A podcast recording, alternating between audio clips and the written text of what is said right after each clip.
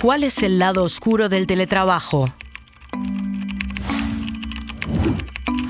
Trabajar desde casa es práctico, no hay que desplazarse, se puede cuidar a los niños y limpiar o cocinar en las pausas. ¿Pero se concilia así la vida laboral y la familiar? ¿Y se favorece la productividad? Trabajar demasiado desde casa puede tener efectos negativos. El límite entre trabajo y ocio se difumina. Trabajar antes o después del horario normal reduce el bienestar. A menudo escribes un correo electrónico cuando los niños se han ido a la cama pero has podido ir a recogerlos de la guardería en horas de trabajo. Es una trampa para la conciliación. Pero si logras no extender las horas de trabajo, la flexibilidad puede ser satisfactoria. Y contrariamente a la creencia popular, quienes trabajan desde casa se comprometen más que los presenciales. Y a más teletrabajo, más estrés.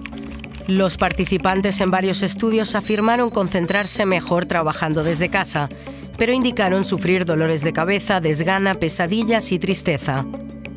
Los resultados de los estudios son aún nuevos y a veces difieren entre sí, pero no hay que olvidar que un lugar de trabajo también es un lugar social y vital. Una cosa está clara, quienes encuentran un equilibrio saludable entre el trabajo desde casa y la oficina pueden beneficiarse de ambas opciones.